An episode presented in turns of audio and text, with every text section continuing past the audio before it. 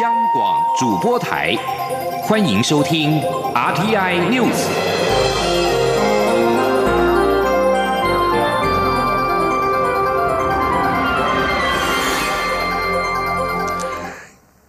各位好，欢迎收听这节央广主播台提供给您的 RTI News，我是陈子华。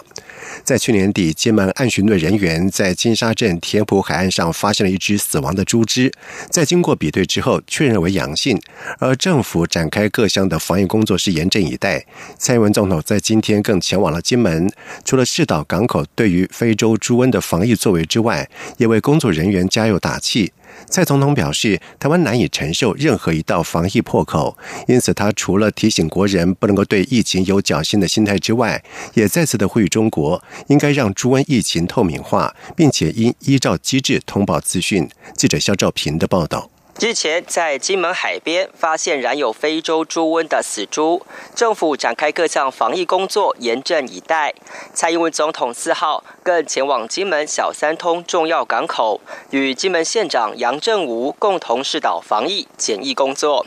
蔡总统特别在 X 光查验机前停下脚步，肯定金门县政府高规格的防疫作为，并强调台湾难以承受任何一道破口。蔡总统说。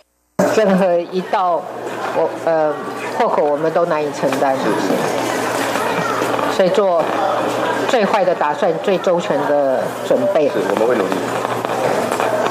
蔡总统除了呼吁国人不要对疫情有侥幸心态外，也提醒国人要对疫情有长期抗战的心理准备。由于中国始终没有依照两岸相关机制通报疫情，因此蔡总统也再次向中国呼吁。总统说：“我们还是要再一次的呼吁中国，哦嗯，这个疫情的失控已经是事实哦。那我也希望呃，中国方面呢，对于疫情呢，能够呃做更有效的掌控啊，而且能够把疫情透明化啊，让呃我们呃处在防疫第一线的人有更充足的资讯啊，来呃做更有效的防疫的工作啊。”在中国国家主席习近平将“一国两制”端上台面后，中国的非洲猪瘟疫情又进一步威胁台湾。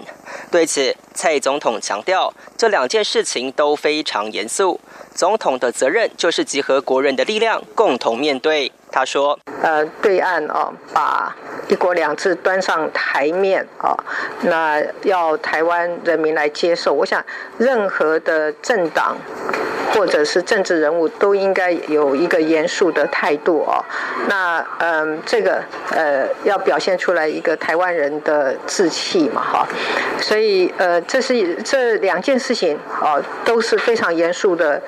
呃事情啊，也必须要有国人哦，大家集结共同的力量来面对的事情哦。那这个时候，总统的责任就是集结这个国家的力量来共同来面对。对于农委会对金门县猪肉及其制品下达禁令，蔡总统希望在地乡亲可以体谅。他知道管制会有不方便，但这是为了大家的安全。只要确认安全无虞，相信农委会很快就会解除管制。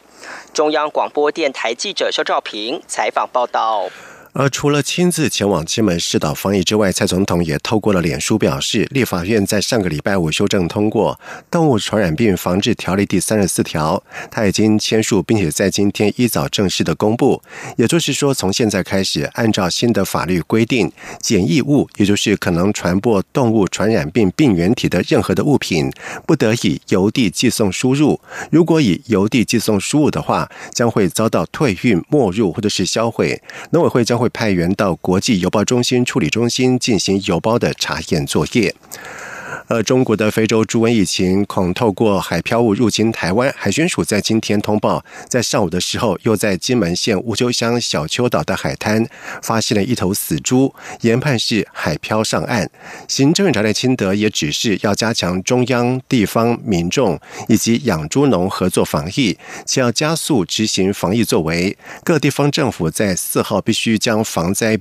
灾变中心开设完毕，后续也要拟定演习计划呈报中央。另外，要加大防疫面的作为，像是环保署应协助金门连江县处理中国海漂来的垃圾，避免疫情的传播。而对此，海巡署表示，从即日起将在金门以及马祖岸际展开二十四小时的巡查，海上若发现漂流的动物尸体，也会立即通报防疫单位相关位置、海流的方向，从点到面加强防疫。记者王维婷的报道。金门金沙镇海滩日前发现猪只尸体，非洲猪瘟的检验结果呈阳性反应。金门小丘海滩四号再度发现一头海漂猪尸，研判也是从中国漂来，政府高度关注。行政院长赖清德指示加强海面巡逻，防堵疫情。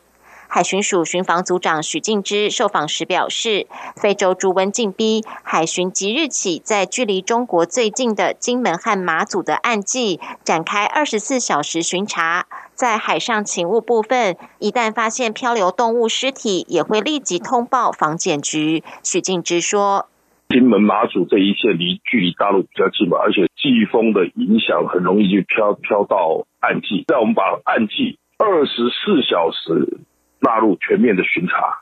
他在海上的部分呢，勤务巡逻期间，如果发现到有猪只，立即通报防检群，并说明它的数量、地点，还有这个海流漂流的方向的相关的资讯，一律和这个后续的我们一起来处理。许敬之表示，海巡平日在离岛岸基的巡查多以走私热点为主。由于非洲猪瘟防疫工作视同作战，现在巡逻已经由点扩及至面，提升巡查密度，全面防堵疫情入侵台湾。如有发现海漂猪只尸体，将在第一时间协同防疫单位处理。许敬之也呼吁离岛居民或渔民，若在岸际或海面发现海漂物、动物尸体，立即拨打一一八海巡报案专线，期盼中央、地方和民众携手共同防疫。中央广播电台记者王威婷采访报道。另外，因应大陆非洲猪瘟疫情，连江县政府也在下午四点的时候成立了动物疫病灾害防治紧急应变中心。连江县长刘增印表示，目前执行境外防治、走私防范以及境内防疫等三项防疫的机制落实防治工作。而就在中国非洲猪瘟疫情是来势汹汹，在今日在金门海边都发现了病死猪只海漂上岸，而其中一只已经检出染有非洲猪瘟。那么在下午的时候又传出。除了在新北市金山海边发现了动物的尸体，疑似为猪尸。不过农委会防检局在傍晚的时候已经证实是乌龙一场，并不是猪尸，而是狗的尸体。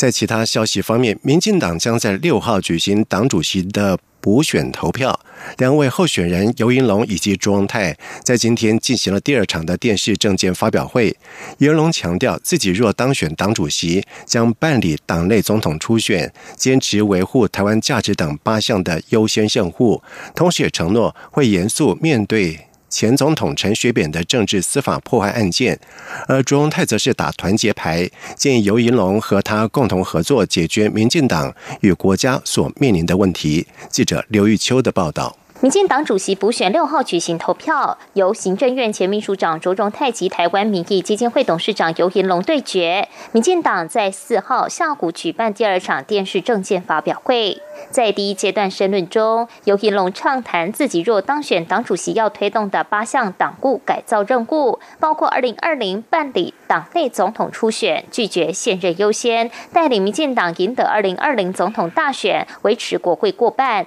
坚持维护台湾价值与主张，放弃一个中国。尤银龙也强调会处理民进党内派系失衡问题，要重建民进党的形象，让派系蓬勃发展，避免一系独大。他并承诺。会处理前总统陈水扁的特赦案。民进党必须要严肃面对陈水扁前总统所受到的政治加司法迫害的这个案件。如果我当选党主席，我会真紧来处理百分之八十六全国党代表所通过的这个连署列下兵案。这也是开创台湾历史新局的重要的一个契机。卓荣泰则是一开始先对尤银龙日前出席地方活动时说，民进党是个成熟的民主政党，以及这场党主席选举既非保皇派对决改革派，也非高层对决基层，表示敬意，认为民进党终于可以让党员看到新模式的选举。卓荣泰先礼后兵，表示尤银龙长期以民调发掘很多时政问题，两人可以好好。合作，我觉得我们真的可以合作。你来发掘，我来解决。你尽量发挥你的专业，告诉我们缺失在哪里。我用我过去的经验，我们共同来替这个党，为这个国家来解决。现在面临的问题。不过，尤廷龙在最后的结论中指出，他担任台湾民意基金会董事长，长期所做的民调是提供社会不同党派使用，他不是决策者，请不要把解决问题的责任放在他的身上。尤廷龙也回应朱荣泰的团结牌，他认为民进党要觉醒，不能再国民党化，一天到晚宣称团结，要人闭嘴，这是假团结。民进党应大明大放，大开大合，才符合党。外的精神，周荣泰在结论中则强调自己未来会扮演大师兄的角色，让民进党走上重生改革的路，也会协助师弟师妹在选举中取得胜利。他会是永远站在党员身边的党主席。中广电台记者刘秋采访报道。而同时，两位党主席候选人呢，在独派大佬刊登广告要蔡英文总统放弃连任的议题上交锋。朱文泰批评尤应龙对于蔡总统连任有强烈主观，在未来何以维系党主席的高度跟民主素养？而尤英龙则是呛朱文泰建立欣喜，甚至质疑朱文泰在总统开放初选的态度上设下了太多的前提，让人觉得不够诚恳。两人是火花四射。而民进党主席补选将在六号投票，虽然以往党主席选举有将近七成的投票率，但是补选的投票率通常比较低。民进党组织部也预估这次的党主席补选投票率可能只有三成，甚至更低。在外电消息方面，根据中国媒体报道指出，连接中国大陆深圳跟广州的香港高铁站，从去年九月开通实施一地两检以来，首次有中国大陆执法人员在西九龙总站内带走拒绝执行法院判决的人。香港高铁只有一个站，也就是西九龙总站。从开通以来，站内实施一地两检，也就是香港当局在站内划出一个区域，供中国大陆人员执行通关手续，与香港出境。同设站内，而香港泛民主派一直反对在港实施一地两检，认为在港划地供中国大陆方面执法，违反了一国两制的精神，并且担心中国大陆执法人员会越界执法。而根据南方都市报在今天的报道指出，深圳龙岗法院执行法官在二零一八年十二月十三号接获西九龙站的中国大陆出境边防检查站的通知，表示扣留了该院的一名姓邹。州的被执行人要求法院派人办理交接手续，而所谓的被执行人是指拒绝履行法院判决的人。而其后，深圳方面派出了助理法警前往西九龙站的中国大陆出境边防检查站，将被执行人带回深圳协助调查。同时，根据报道指出，这是自广深港高铁香港段开通以来，龙岗法院首宗在西九龙站的中国大陆出境边防检查站执行的案件，而这起执行案已经达成和解，并且全部履行完毕。日本首相安倍晋三在今天下午是前往了三重溪的医师神宫参拜之后，举行了新年记者会的时候宣布，从五月一号新天皇即将继位，新年号在四月一号在内阁会议当中做出决定之后公布。安倍并且表示，五月一号皇太子将继位为新天皇，将更改年号。有关新年号的决定跟公布，以前是更改年号的时候才决定公布，但是这次基于尽量减。减少对于民生造成的影响的观点，考虑提前在四月一号公布。而根据日本经济新闻报的报道指出，有关新年号的公布，执政党自民党的保守派人士要求新年号应该由新天皇在五月一号公布。但是日本政府考虑到新年号公布时机可能对于民生造成影响，因为随着年号的改变，许多资讯系统如果要做修改，至少需要有一个月的准备期间。而日本政府根据年号法制定年号，已经委托了深谙汉学的学者等考虑新年号的选定，将选出几个方案。四月一号由各界专家学者召开恳谈会，再由全体内阁阁僚召开会议做出决定。以上新闻由陈子华编辑播报，这里是中央广播电台台湾之音。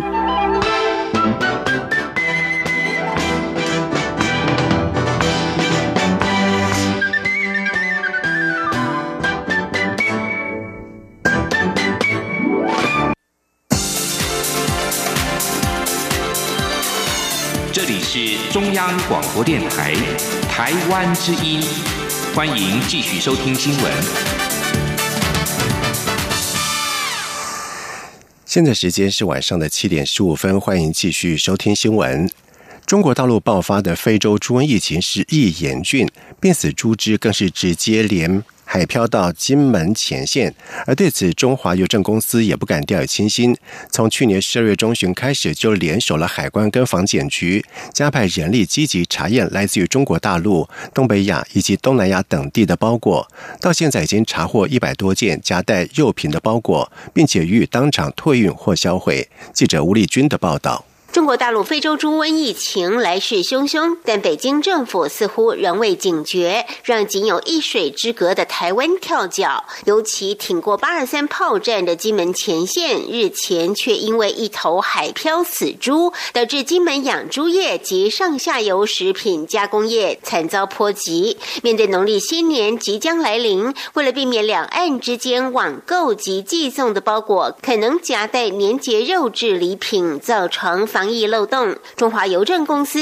如临大敌，从去年十二月中旬开始，就联手关务署、海关及农委会动植物防疫检疫局，加派人手积极查验来自疫区的包裹。中华邮政发言人郭纯阳说：“其实我们所有进口邮件都会很小心、很小心哈。那么邮包进来以后呢，我们特别会把这些啊来自疫区，比如像那大陆，还有其他东北亚、东南亚的邮件呢，我们都会放到输送带。”上，然后就由防疫局的检疫犬跳上去，一个一个去闻，有问题的邮包都撤下来，由检疫局的同仁去拆封。那么，如果防疫犬没有看出来，海关也会用 X 光机去扫描，那可以从颜色里面去判断到底里面有没有可能有肉类的成品。郭纯阳表示，如果海关发现邮包当中可能含有肉制品，就会通知收件人会同开封。若确实有肉品，就会征询收件人是要退运或当场销毁。总计加强查验以来，共查获一百零九件包裹含有肉。品，其中中国大陆是十八件。另外以前天为例，单日就查获十一起，分别来自日本、韩国、泰国、香港及法国。郭纯阳指出，虽然台湾邮寄包裹前寄件人都需注明内容物及价格，不过由于进口包裹来自世界各地，各国邮政管理宽松不一，因此难以要求进口邮件包裹必须清楚注明是否含有肉品。也让防疫线更加吃力。中央广播电台记者吴丽君在台北采访报道。而非洲猪瘟疫情是持续的在中国大陆延烧，各航空公司也在今天表示，在上个月底就已经依照规定，在机上以中英文广播提醒旅客禁止携带肉类制品入境，否则最高处以新台币一百万元的罚款。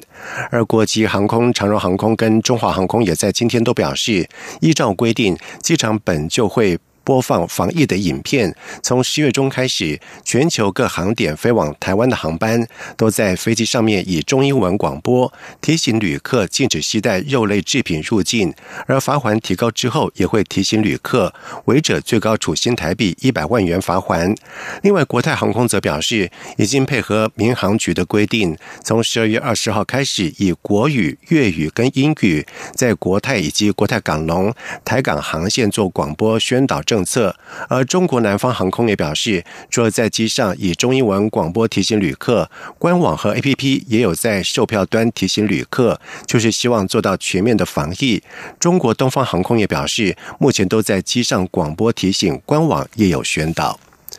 接下来我们看台北股汇市在今天的表现情形，在苹果公司下修财测，美股崩跌，台北股市在今天重挫百点，失守九千四百点的关卡，收在九千三百八十二点，下跌了一百零九点，跌幅为百分之一点一六，成交值为新台币一千零五十九亿元。台股本周指数共下跌了三百四十四点。至于在汇市方面，汇市今天跟台股不同调，新台币兑换美元汇价是收在三十点八六三元。升值了二点三分，本周累计是贬值了一点三角。记者谢佳欣的报道。在美中贸易战下，双方经济前景放缓，苹果 iPhone 在中国销量受到冲击。苹果三号调降财测，不但自身股价大跌，美股道琼工业指数也应声狂泻六百六十点，连带台股四号同样开低走低，开盘不久就下跌超过一百四十点，以台积电、大立光、红海等瓶盖股为首要重灾区。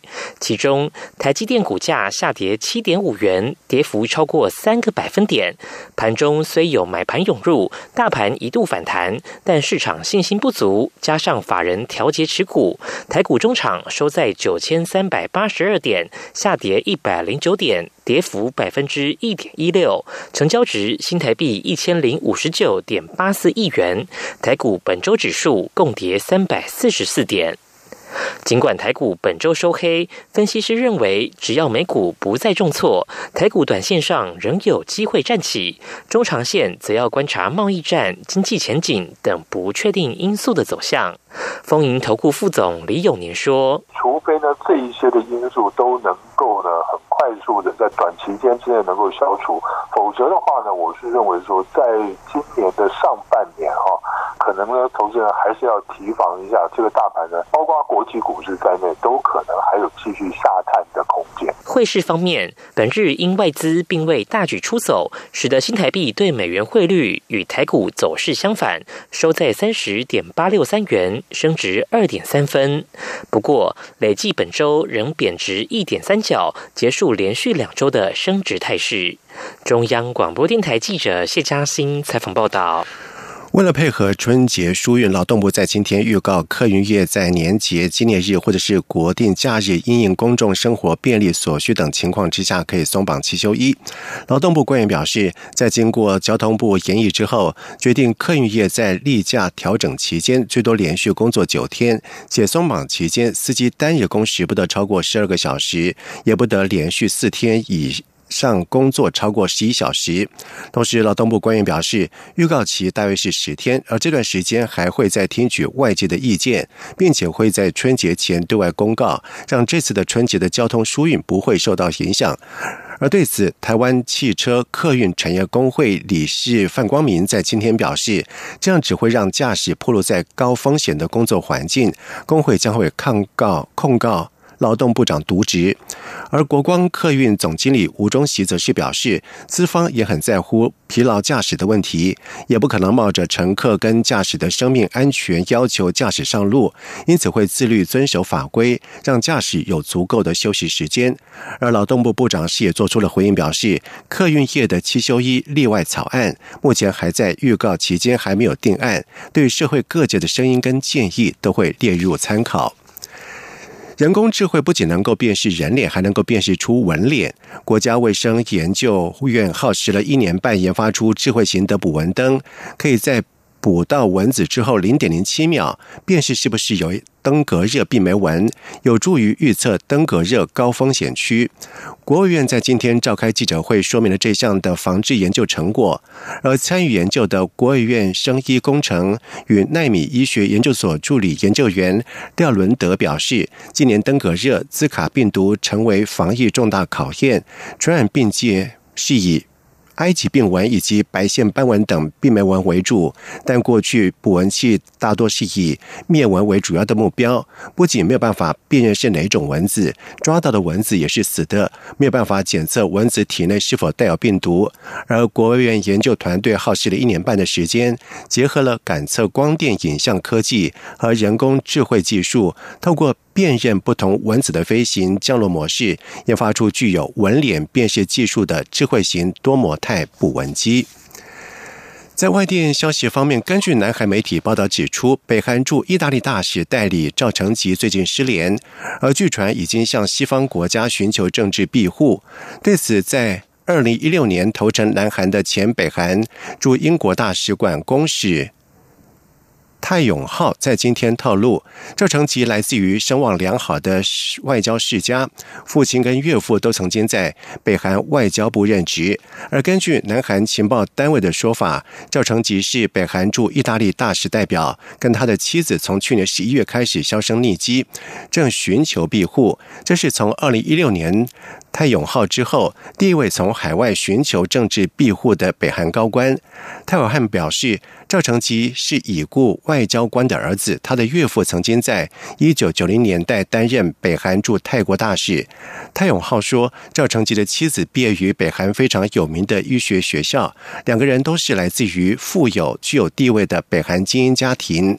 而南韩中央日报最先在三号披露这个消息，指现年四十八岁的赵成吉协同。妻子跟孩子在上个月初向意大利政府寻求政治庇护，已经受到意大利政府的安全保护。不过，南韩情报单位在三号晚上向国会议员简报的时候，并没有证实这项报道。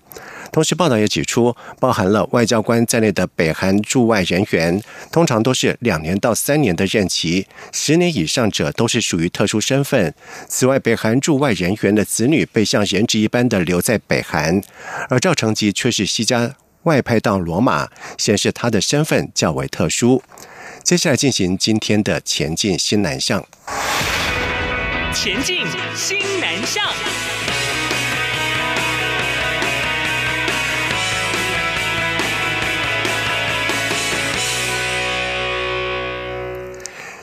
教育部推动新南向产学合作国际专班遭到了立法委员质疑劳力剥削，而外媒报道指出，印尼将暂停让学生来台。印尼外交部海外国民保护局驻台北官员法加尔在今天表示，印尼外交部目前仅是希望台湾暂时停止招募印尼学生到台湾的大学实习等计划，并非如部分媒体报道要全面冻结。法加尔并且表示，在下个礼拜将前往有接受印尼学学生实习计划的台湾大捐。院校实地访查，了解实习学生的人数以及印尼学生实际的学习跟实习的情形，并且和校方进行讨论，了解是否有需要改善的地方。而教育部技职司司长杨宇慧也在今天表示，在上个礼拜已经派官员和外聘委员一同到刑无科大查访是不是有违法的情形，并且单独跟学生面谈。而根据印尼籍的学生反映指出，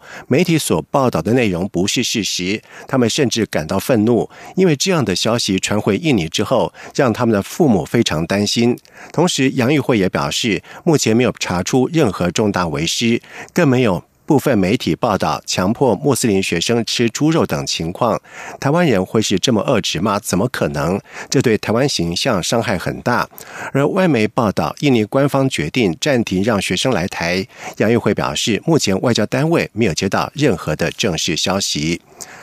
而就在二零一九年开春之际，驻泰国代表处是再推出了新版的新南向。台泰好手册展现出推动多元外交的特色跟成果，介绍了台泰关系发展的现况跟新南向政策五项的创新做法。为落实新南向政策，驻泰国代表处从二零一七年七月以来，采取了五项创新的做法，包括外交工作数位化、资源整合平台化，以及政府民间合作双赢、服务台商需求导向，以及创新改革与活络资源，加惠台湾。侨胞以及台商，并且促进台泰实质的伙伴关系发展。驻台代表处从去年三月推出了新南向台泰好手册，让国内外的民众全盘了解台泰关系发展以及新南向政策做法跟成效。在今年一开年，再度推出了新版的手册。教育部在今年鼓励大专到。东南亚招生增加校园国际化，而国民党籍立委柯志恩在日前质疑新南向国际产学专班学生来台之后遭到劳力剥削，会加强配套措施。而由财团法人高等教育评鉴中心基金会出版的《评鉴双月刊》最新一期开卷语，也刊登了私立大学校协进会理事长、世新大学校长吴永乾的访谈。吴永琴认为，新两项政策在经贸领域较有可行，可以增加市场，减少对中国大陆的依赖。而对此，教育部代理部长姚立德也表示，教育新南向其实是复制过去侨生政策的成功经验。过去很多侨生学成之后回国，都在各行各业有很好的发展。他也呼吁各界应该把眼光放远一点。姚立德也表示，现在东南亚国家正在发展当中，非常需要大学学历、一技之长。之长的人才，尤其中美贸易战开打之后，越来越多台商把工厂迁到东南亚，需要有留台经验的中高阶的干部。以上新闻由陈子华编辑播报，这里是中央广播电台台湾之音。